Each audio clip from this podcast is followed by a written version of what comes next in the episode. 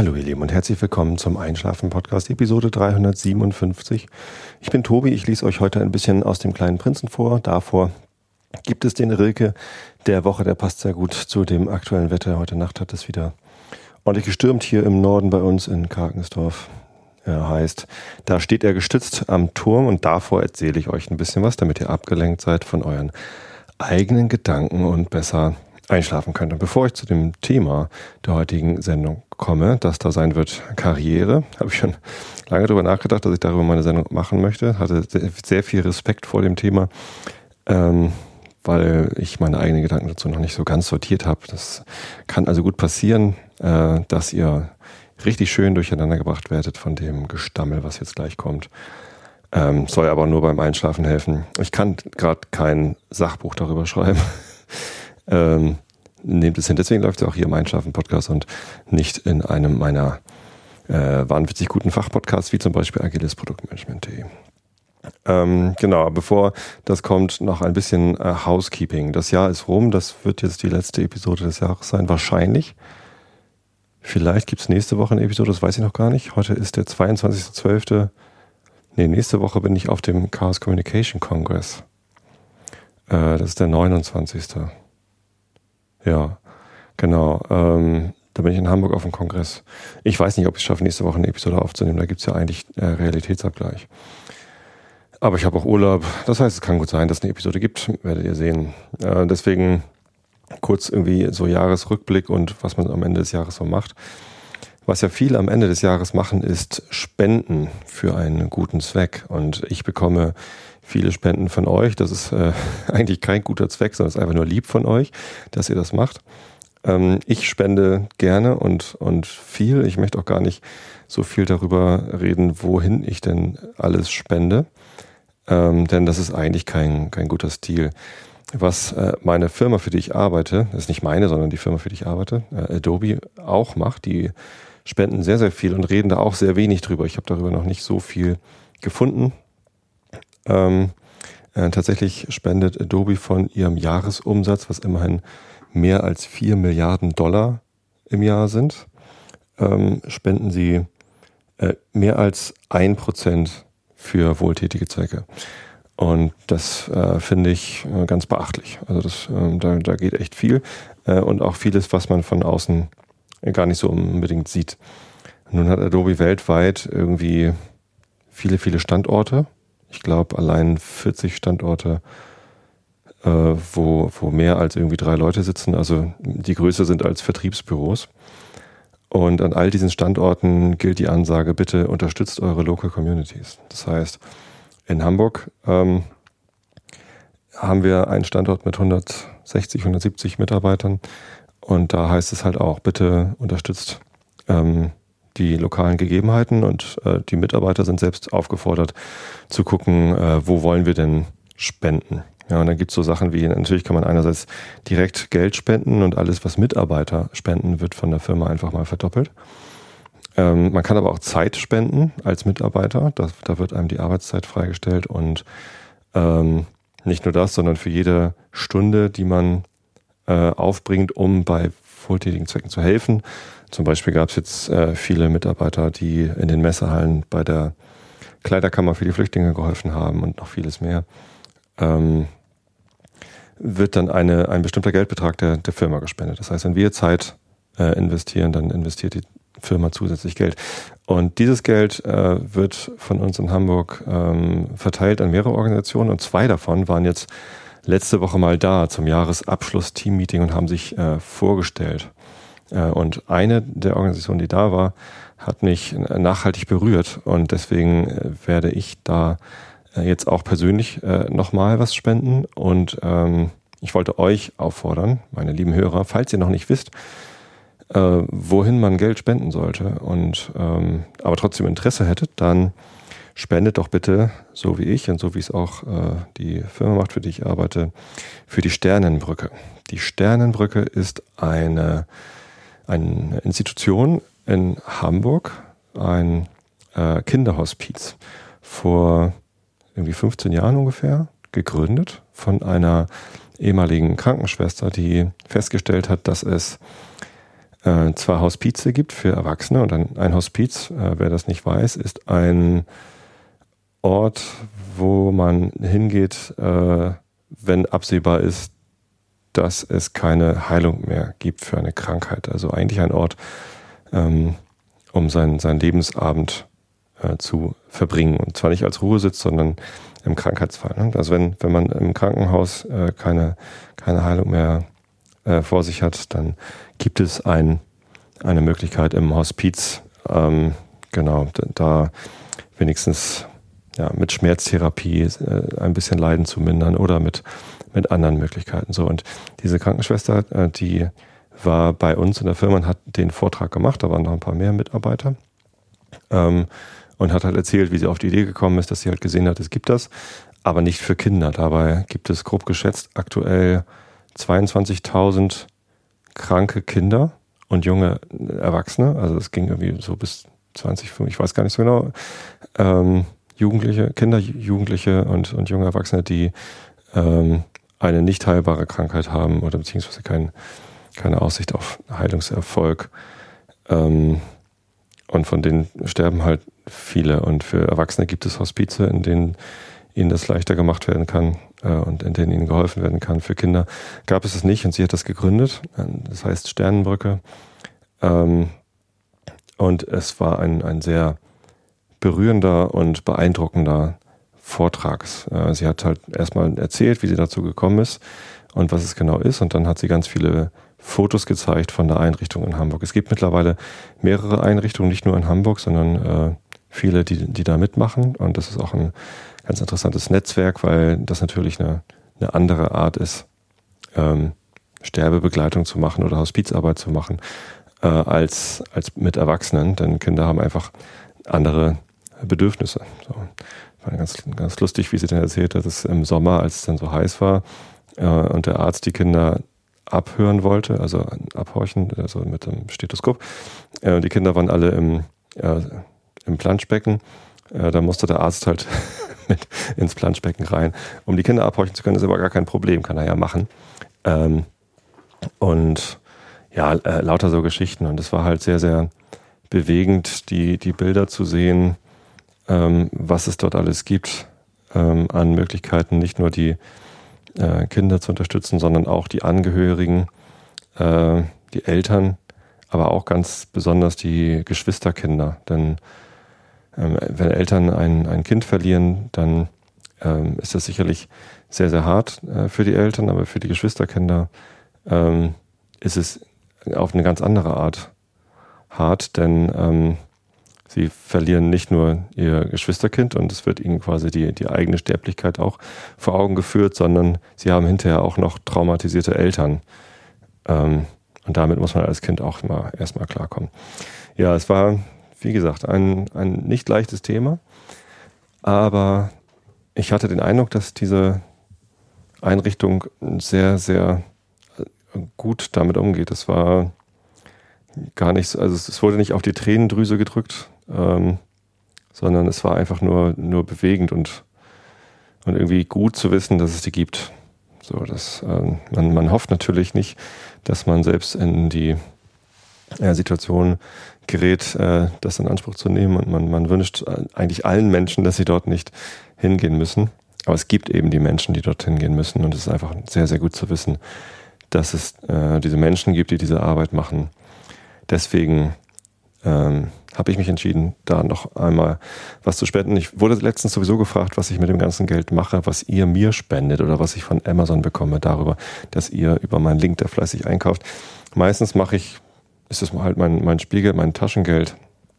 Anfangs habe ich mir davon Mikrofone gekauft, aber so viele Mikrofone brauche ich gar nicht, äh, wie viel Geld ihr mir spendet. Das heißt, ähm, das fließt jetzt in Kameras, in Objektive, in meinen Urlaub und ja, das, das setze ich schon irgendwie möglichst gewinnbringend für mich ein, sodass ich da Spaß habe. Da, da gehe ich nicht, äh, das, das fließt nicht einfach so in meine ähm, Haushaltskasse und wird für eine HVV-Karte ausgegeben, sondern ja, das, das ist einfach Geld, mit dem ich mir was Schönes gönne. Ähm, aber wie gesagt, ich äh, spende auch gern und äh, so gut ich kann. Und ja, genau, jetzt geht da was an die Sternenbrücke. Wenn ihr auch für die Sternenbrücke spenden wollt, dann könnt ihr das machen über die Webseite sternenbrücke.de ist es, glaube ich. Sternen, ich gebe es gerade mal eben ein, um das zu verifizieren. Ja, sieht gut aus. Ja, sogar mit Umlaut. Das erste Mal, dass ich eine Umlaut-URL eingegeben habe. Sternenbrücke mit ü.de. Da, da gibt es gleich oben so einen Button äh, Spenden. Und wenn ihr da drauf klickt, äh, klickt dann könnt ihr äh, unter dem Punkt Geldspende einfach was hin überweisen. Äh, es gibt auch die Möglichkeit, ähm, mit einem Formular über, äh, es gibt auch, glaube ich, irgendwo die Möglichkeit, mit, mit PayPal was zu spenden. Genau, direkt online spenden gibt es da einen Link. Den werde ich dann nochmal verlinken. Da kann man dann PayPal oder Bankeinzug machen. Äh, und es gibt dort ein Stichwort, das ihr eingeben könnt, denn ich habe mich mit den Mitarbeitern von der Sternenbrücke unterhalten. War auch sehr nett. Ähm, hat, hat Spaß gemacht, da nochmal den, den persönlichen Kontakt zu haben. Und die haben dann gesagt, ja, dann äh, lass doch deine Hörer ein Stichwort eingeben und ähm, dann kann man hinterher gucken, wie viel da zusammengekommen ist. Dann kann ich das im Podcast vielleicht nochmal erzählen. Das mache ich natürlich gern. Das heißt, falls ihr jetzt auch da spendet, dann kommt da vielleicht ein bisschen was zusammen. Ich werde es auch im Realitätsabgleich mit Holger Klein noch erwähnen. Das habe ich schon mit ihm abgesprochen. Und das hat mich dann auch auf das Stichwort gebracht. Denn die Frage ist ja, okay, welches Stichwort macht man denn da? Einschlafen wäre irgendwie offensichtlich, aber thematisch irgendwie schwierig. Das passt irgendwie nicht so richtig gut. Meinen Namen fand ich jetzt auch albern und ähm, ich habe Holge gefragt, ob er das gut findet, wenn wir das äh, machen. Ähm, sagt er, jo, und dann nehmen wir aber auch ein gemeinsames Stichwort. Es wäre ja sonst Quatsch, da irgendwie zwei verschiedene Stichwörter zu nehmen. Äh, und dann, ja, Vrind fand ich aber auch doof. Wir haben uns auf Realität geeinigt. Das heißt, bitte spendet an die Sternenbrücke äh, so viel Geld, wie ihr mögt und könnt, äh, mit dem Stichwort Realität. Und ja, in ein, zwei Monaten werde ich dann mal dort anrufen und nachfragen, was denn da zusammengekommen ist. Ähm, und ja, ich hoffe, ähm, genau, vielleicht finden sich da ein paar von euch, die da mitmachen unter dem Stichwort Realität. Und dann kann ich euch sagen, was da zusammengekommen ist. Ja. Gut, so viel zum Spenden. Es gibt noch was Neues, noch mal ein bisschen Housekeeping. Und zwar hat ein Hörer sich so ein bisschen beschwert, das ist natürlich albern, aber äh, hat geschrieben, es ist so frustrierend, immer auf Reload zu klicken und nichts ändert sich. Ja, mein Rhythmus hat sich geändert. Ich mache nicht mehr jede Woche eine Sendung. Ähm, das haben anscheinend noch nicht alle mitbekommen, äh, dass das so ist, ähm, dass es jetzt unregelmäßiger kommt. Ähm, wie gesagt, ist es leider so, dass ich aus gesundheitlichen Gründen, und das könnt ihr in Episode 353 nachhören, äh, jetzt nicht mehr die Schlagzahl aufrechterhalten kann und will, die ich äh, lange gehabt habe, einmal die Woche, zusätzlich zu den ganzen anderen Podcasts, die ich mache. Ähm, und ja, 353 einfach mal anhören. Ähm, da, damit ihr wenn ihr nicht auf Facebook oder Twitter seid, wo ich neue Folgen immer ankündige, und wenn ihr auch keinen Podcatcher benutzt, wie ähm, AntennaPod auf Android oder die Einschlafen Podcast App oder so. Es gibt ja so Programme, die benachrichtigen euch, wenn es neue Episoden gibt in einem Podcast, den ihr abonniert habt. Äh, wenn ihr das alles nicht möchtet, sondern äh, noch so ein bisschen oldschoolig seid, ich schicke euch keine Postkarten, aber ihr könnt eine E-Mail bekommen. So, es gibt jetzt einen neuen äh, E-Mail-Newsletter. Den findet ihr auf der Seite einschlafen-podcast.de. Äh, wenn ihr da mit einem großen Browser hingeht, so also am, am, am Computer, dann ist das in der rechten äh, Seitenleiste unter den ganzen Links, wo man den Podcast abonnieren kann, steht da E-Mail-Newsletter-Abo und dann könnt ihr da eure E-Mail-Adresse angeben, wahlweise auch noch euren Vornamen und Nachnamen. Äh, müsst ihr aber nicht. Das Einzige, was dann passiert ist, dass äh, in den E-Mails, die ihr bekommt, äh, auch euer Vorname und Nachname steht. Das könnt ihr also auch äh, Horst Weltherrscher reinschreiben. Und immer wenn ihr eine E-Mail bekommt, äh, immer wenn ich eine neue Episode veröffentliche, dann bekommt ihr eine E-Mail, wo dann drin steht, hallo Horst Weltherrscher, es gibt eine neue Episode, kannst du jetzt runterladen. Genau, mit einem Link und so. Ähm, das Ganze läuft über Mailchimp, äh, amerikanischer äh, Betreiber. Das heißt, ähm, die E-Mail-Adressen liegen dann dort. Das muss euch klar sein. Ich glaube, die machen damit keinen Schindluder. Ich weiß es nicht, aber Ähm, ich, ich bin selbst auch auf ein paar Mailchimp-Newslettern äh, eingetragen und das funktioniert so ganz gut. Es ist nicht böse, was die machen, sondern es ist nur dazu da, dass wenn ihr per E-Mail benachrichtigt werden wollt bei neuen Episoden, dann könnt ihr es darüber machen. Es wird über diesen Newsletter keine weiteren Informationen geben als diese, dass es neue Episoden gibt. Ich habe auch überlegt, ob ich einen Newsletter einrichte, äh, bei dem ich sowas schreibe wie, ja, es wird jetzt nicht mehr wöchentlich sein, sondern unregelmäßig oder so. Aber das brauche ich eigentlich gar nicht, denn das könnt ihr euch auch einfach im Podcast anhören. Das ist ja eigentlich ein gesprochener Newsletter hier. Ja, so viel zum, zum Housekeeping, glaube ich. Ne? Das war das. Genau, bitte spendet alle für die Sternenbrücke und ähm, abonniert den Newsletter, wenn ihr das möchtet. Eine E-Mail bei jeder neuen Episode. Ist ja vielleicht ganz praktisch für alle, die keine Episode verpassen wollen. Ähm, und für alle, die kein Facebook oder Twitter verwenden, auch da rauscht ja manchmal was durch. Ne? Bin ich mal gespannt, wie das so angenommen wird. War jetzt kein großer Aufwand, das einzurichten. Okay.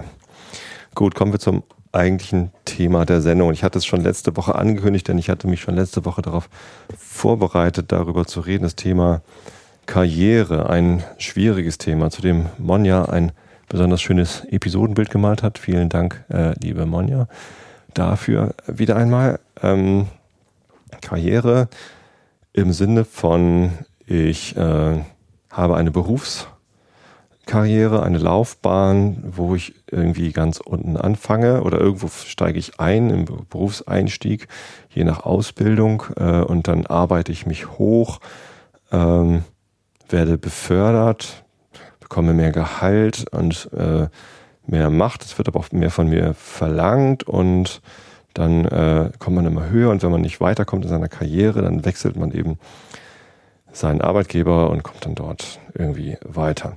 Es gibt natürlich noch andere Bedeutungen von Karriere, zum Beispiel äh, als Rockstar eine Karriere zu machen, ähm, indem man ja immer bekannter wird, berühmter wird und immer mehr Platten verkauft und immer größere Konzerte veranstaltet.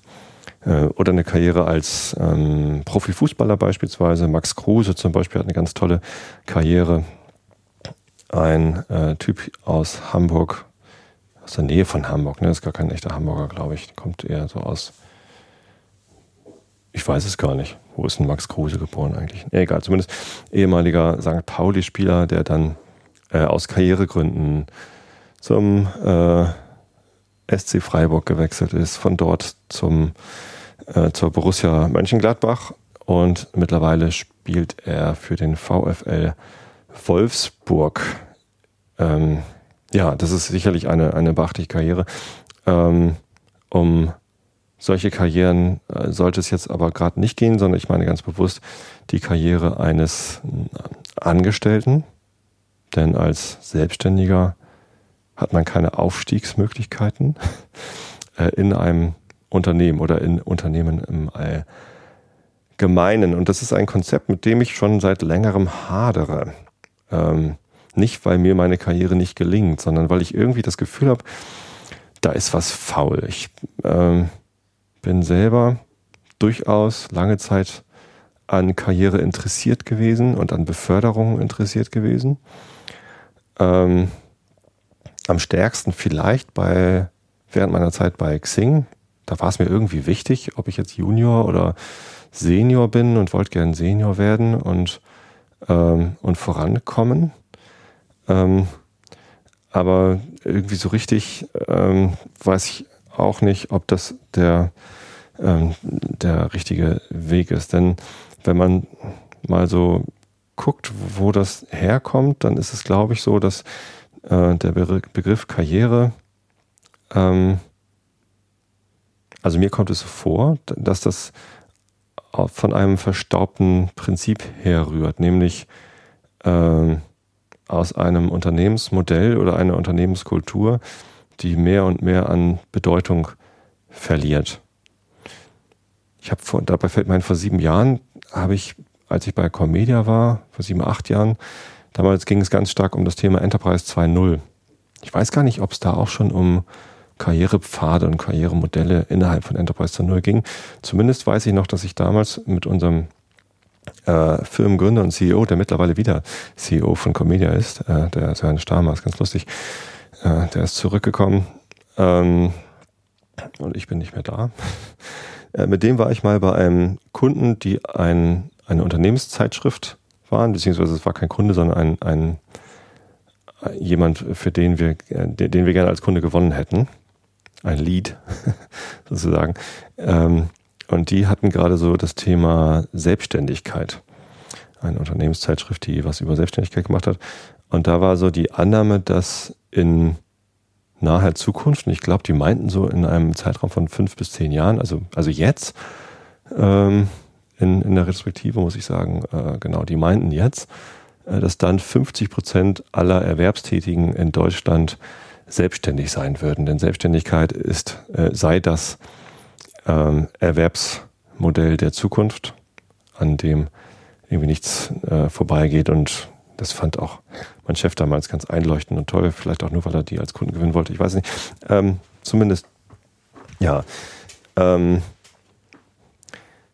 in den großen Unternehmen oder in erfolgreichen Unternehmen des letzten Jahrhunderts war ein Management- und Unternehmensmodell äh, vorherrschend, das, glaube ich, auf äh, den Herrn Taylor zurückgeht, der Taylorismus, das ähm, davon ausgeht, dass die, die Arbeit von so semi-skilled Workers gemacht wird, also Fließbandarbeit oder so Bürotätigkeit, für die man keine ähm, keine großartige Ausbildung braucht. Natürlich braucht man Ausbildung, aber ähm, das ist keine, keine kreative Arbeit, für die man besonders viel Brain Power braucht und, ähm, und kluge Köpfe, sondern ja, so, so einfache Arbeiten.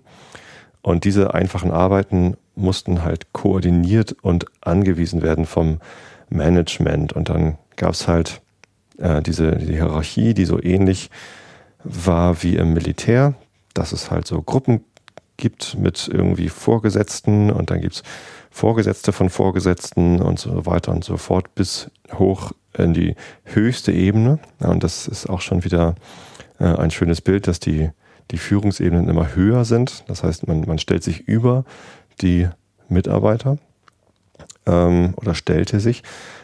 Und, und das war dann ganz klar eine Sache von Macht, denn die Vorgesetzten konnten den Untergebenen sagen, was sie tun mussten. Ja, wenn sie das nicht taten, dann wurden sie äh, gefeuert oder hatten andere Nachteile.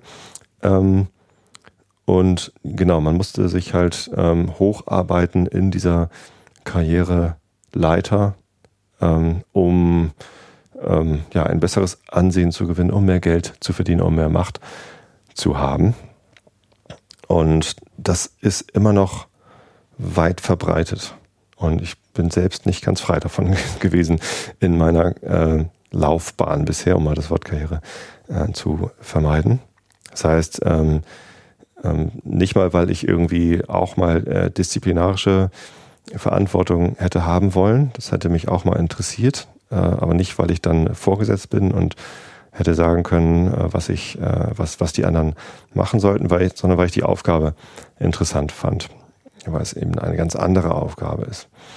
Und da tritt nämlich auch schon das Problem auf, denn ähm, in heutigen großen Firmen ist es nicht mehr so, dass äh, die Individual Contributors, äh, wie es im Fachenglisch heißt, also die, die Angestellten, die keine äh, disziplinarische Verantwortung haben, also nicht Chef von irgendwem anders sind, äh, dass die einfache Arbeiten machen, die man ihnen einfach zuweisen kann und dann machen sie und das ist so fließbandmäßig.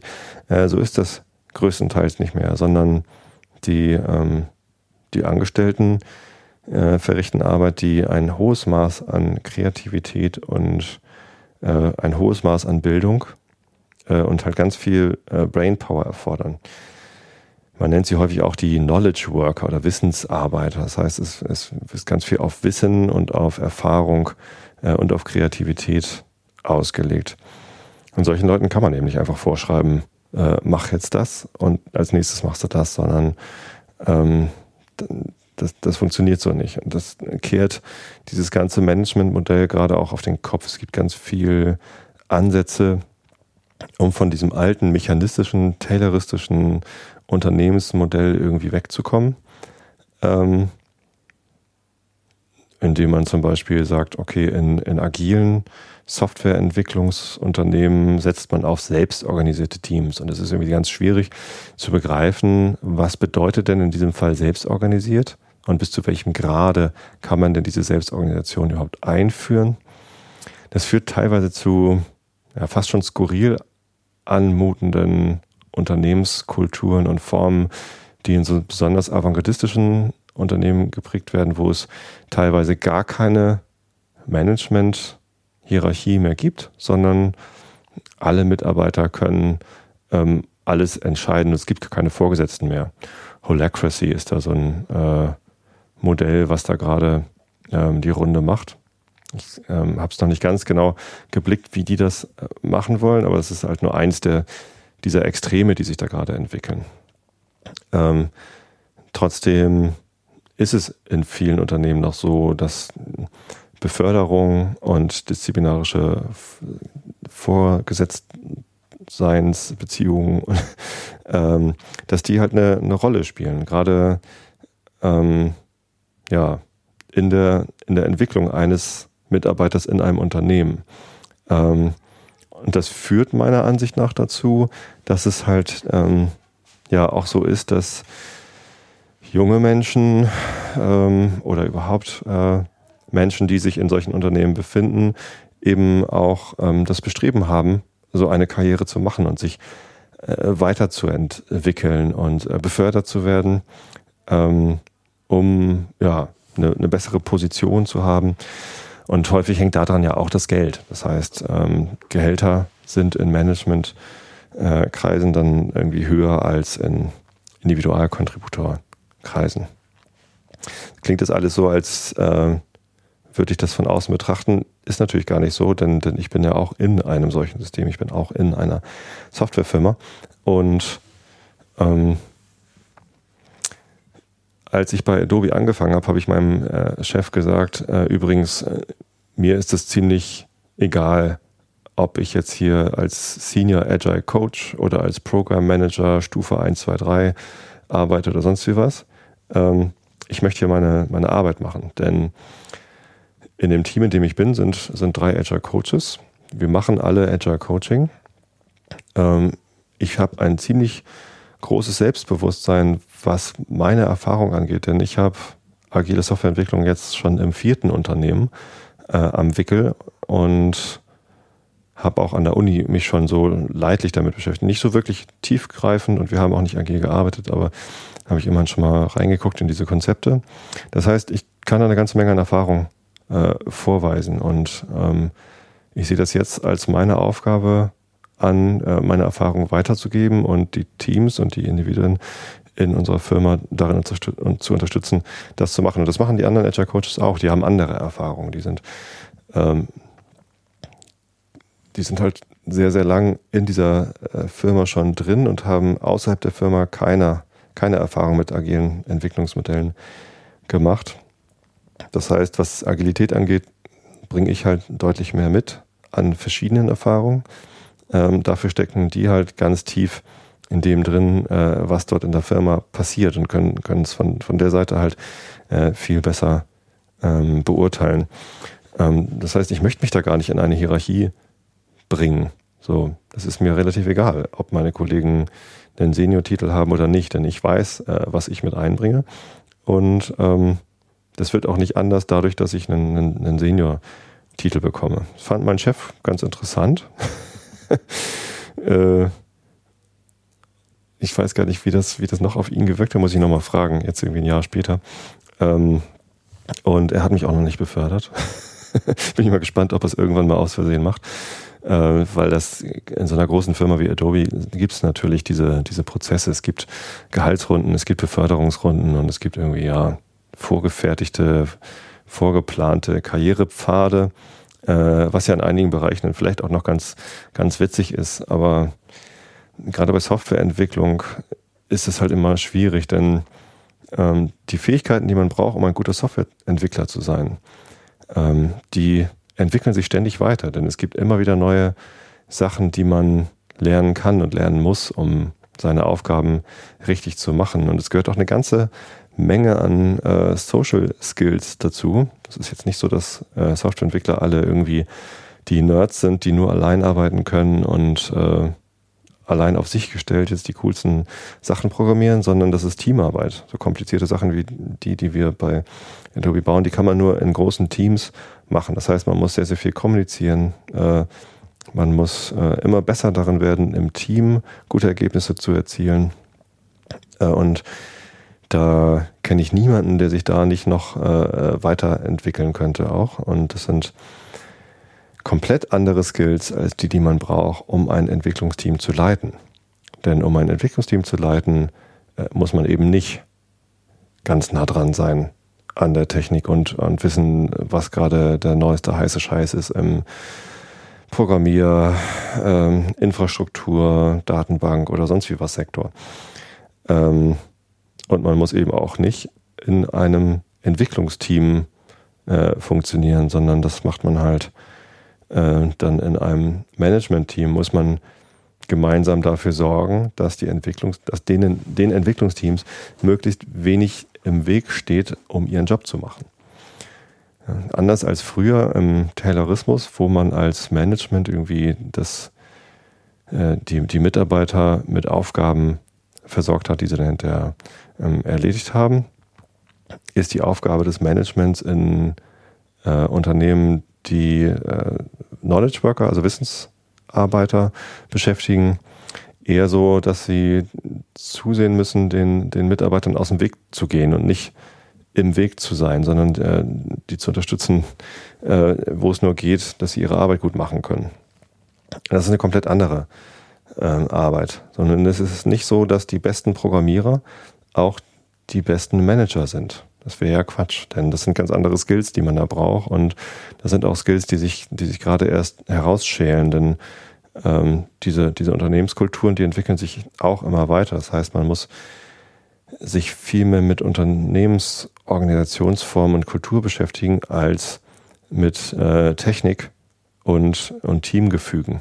Also das mit dem Teamgefüge überschneidet sich vielleicht ein bisschen, aber es ist halt eine, eine komplett andere Aufgabe und ja, und deswegen finde ich es immer sehr albern, wenn man die Mitarbeiter, die am besten programmieren können, dann hinterher zu Chefs macht, die dann irgendwie Leute anleiten sollen, äh, die dann programmieren. Denn das, das bringt die Programmierer in eine Hierarchie und das ist häufig äh, ungünstig. Denn eins der Prinzipien des agilen Manifests ist, äh, die besten Designs, Anforderungen und Architekturen äh, kommen aus selbstorganisierten Teams. Es ist nicht so, dass der superschlaue Vorgesetzte oder der superschlaue Superarchitekt eines Teams immer die besten Ideen hat und man als Programmierer einfach nur zu dem hingehen muss und der macht dann die Architektur. Das würden die, die Chefs und die Architekten vielleicht gerne so sehen, also unser zum Glück nicht. der ist da sehr aufgeklärt.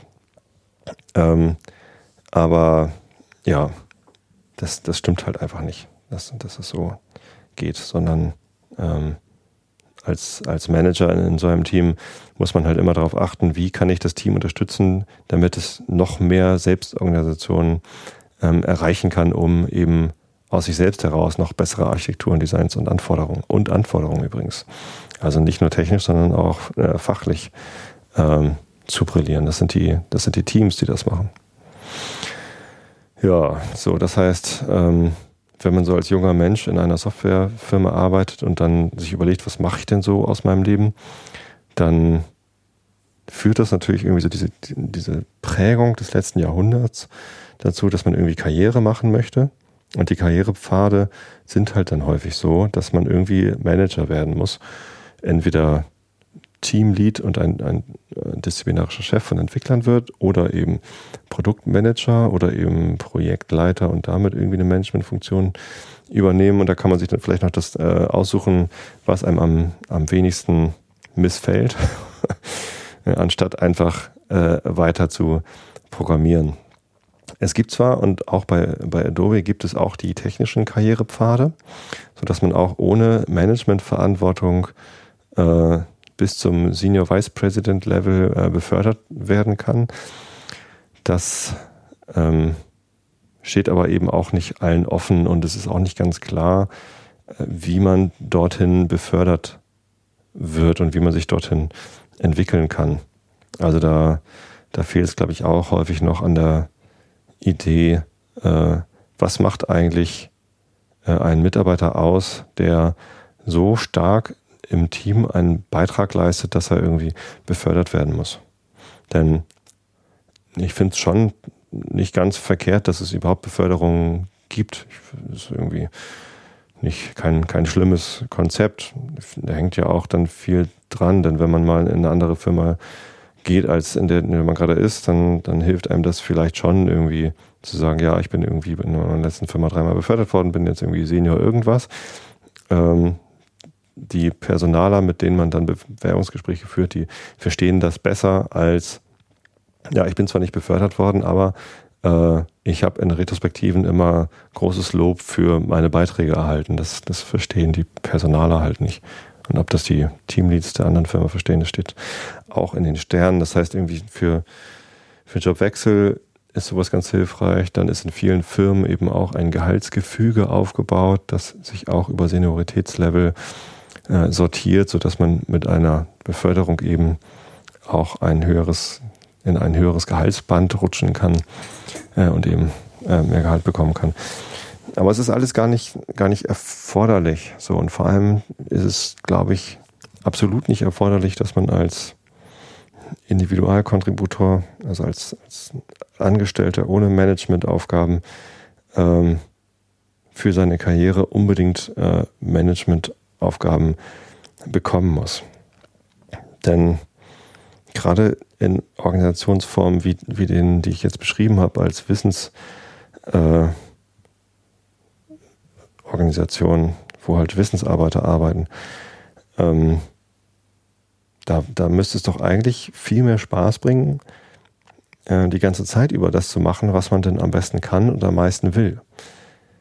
Und die meisten Programmierer, die ich kenne, die, die programmieren halt gerne. Die machen gerne Architekturen, die machen gerne, ähm, ja, so Durchstichlösungen, probieren mal hier was aus und wollen dann aber auch häufig äh, mal eine Sache äh, fertig machen, so, so dass sie äh, einem Kunden irgendwelchen Nutzen bringen. Denn als Programmierer ist ja nichts frustrierender, als irgendwie was vor sich hin zu programmieren und dann kompiliert es und tut das, was es irgendwie vorher, was man sich irgendwie ausgedacht hat, aber niemand benutzt es, sondern es ist halt total geil, wenn man was programmiert äh, und es funktioniert und dann gibt es hinterher auch noch andere Leute, die das benutzen. Das, das macht schon die meisten Programmierer eher froh.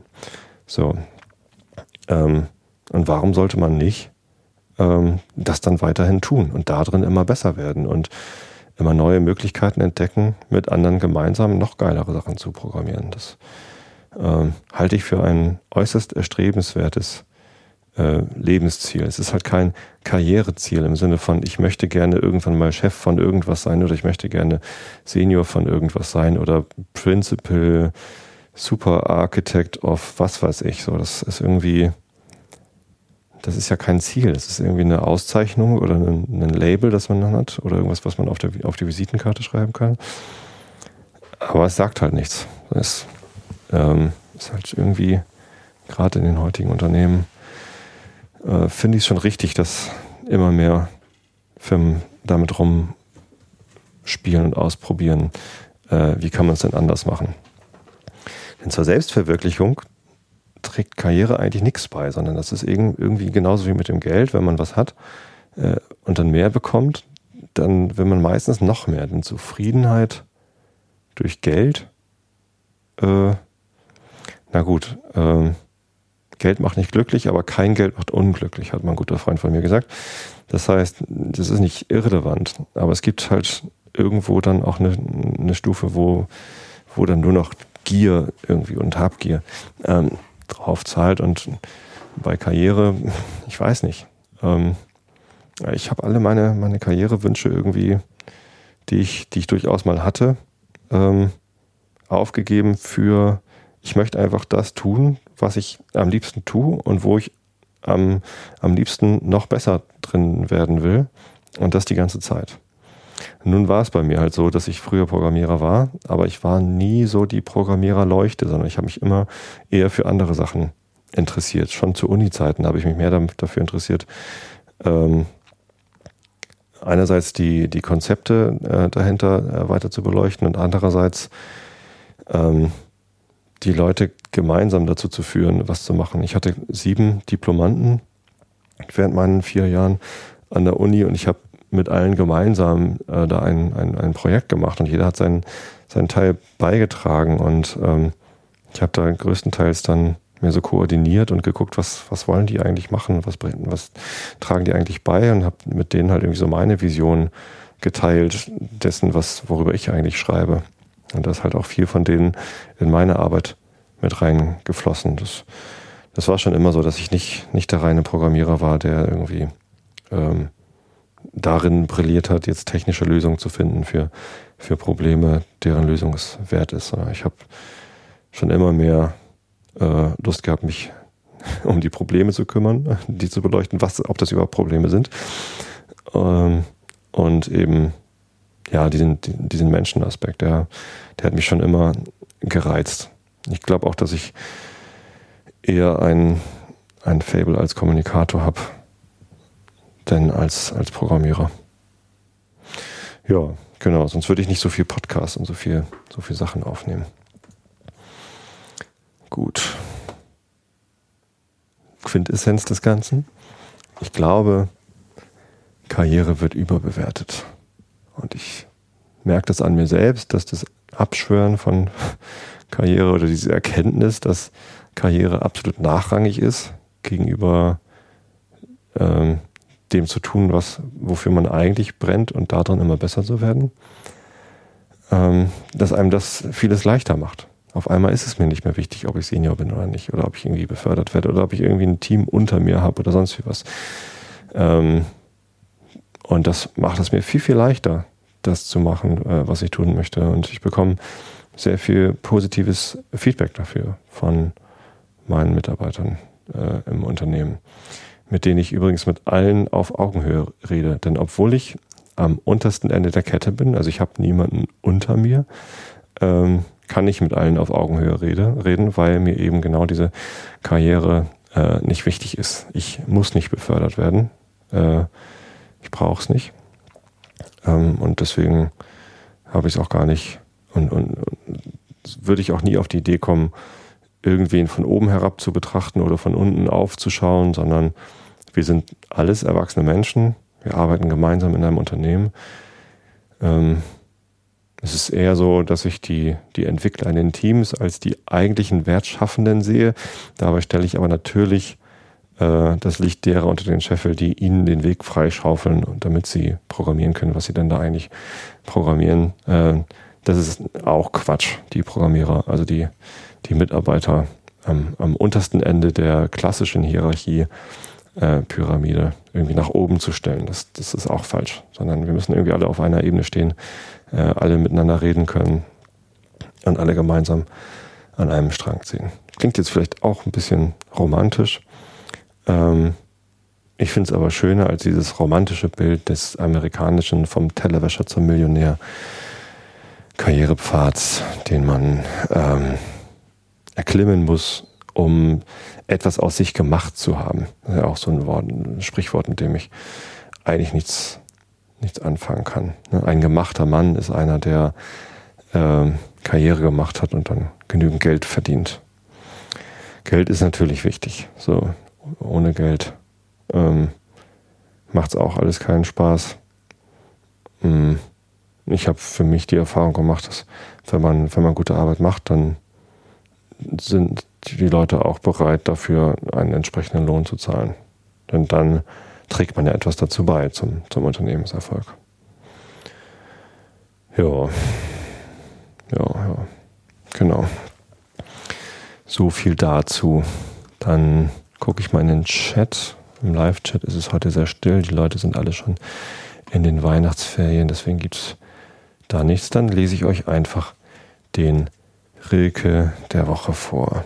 Der heißt heute, da steht er gestützt am Turm. Da steht er gestützt am Turm. Nur die Wipfel und Fahnen können sein Warten ahnen und sie flüstern sich furchtsam der Sturm. Das hören die Birken zart und stemmend, sich Stamm zum Stamme, wie eine farblose Flamme, flatters sein Bart. Und dann wissen es die Kinder schon, suchen der Mütter Minen, wie von wilden Bienen ist in der Luft ein Ton. Ja, wie gesagt, heute Nacht hat das hier in Karkensdorf auch fürchterlich gestürmt ähm, und dabei auch noch ähm, stark geregnet, sodass der Regen äh, laut gegen unsere Schlafzimmerfenster geprasselt hat. Sollte ich jemals wieder ein Haus bauen, denn dieses Haus haben wir ja gebaut und geplant, dann werde ich darauf achten, dass das Schlafzimmer nicht auf der Wetterseite liegt. Ja, unser Schlafzimmer liegt im Westen. Ich dachte, das ist ganz romantisch, wenn man dort abends die Sonne äh, untergehen sieht beim Schlafengehen oder so. Ähm, und wenn man morgens ins Bad geht, ist es auch tatsächlich so, dass die, dass der Sonnenaufgang, den, den sehe ich da immer ganz gern. Das ist ganz schön so zum, zum Aufwachen.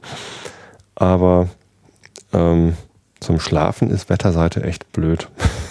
Habe ich festgestellt. Wir haben auch noch auf der, auf der Westseite vom Haus eine große Wiese. Äh, die nicht uns gehört, sondern der Tante meiner Frau, das ist eine Pferdewiese, verpachtet. Und ähm, da fegt der Wind immer rüber. Gerade wenn jetzt so Stürme sind, ähm, dann pfeift es schon ganz ordentlich bei uns. Na gut.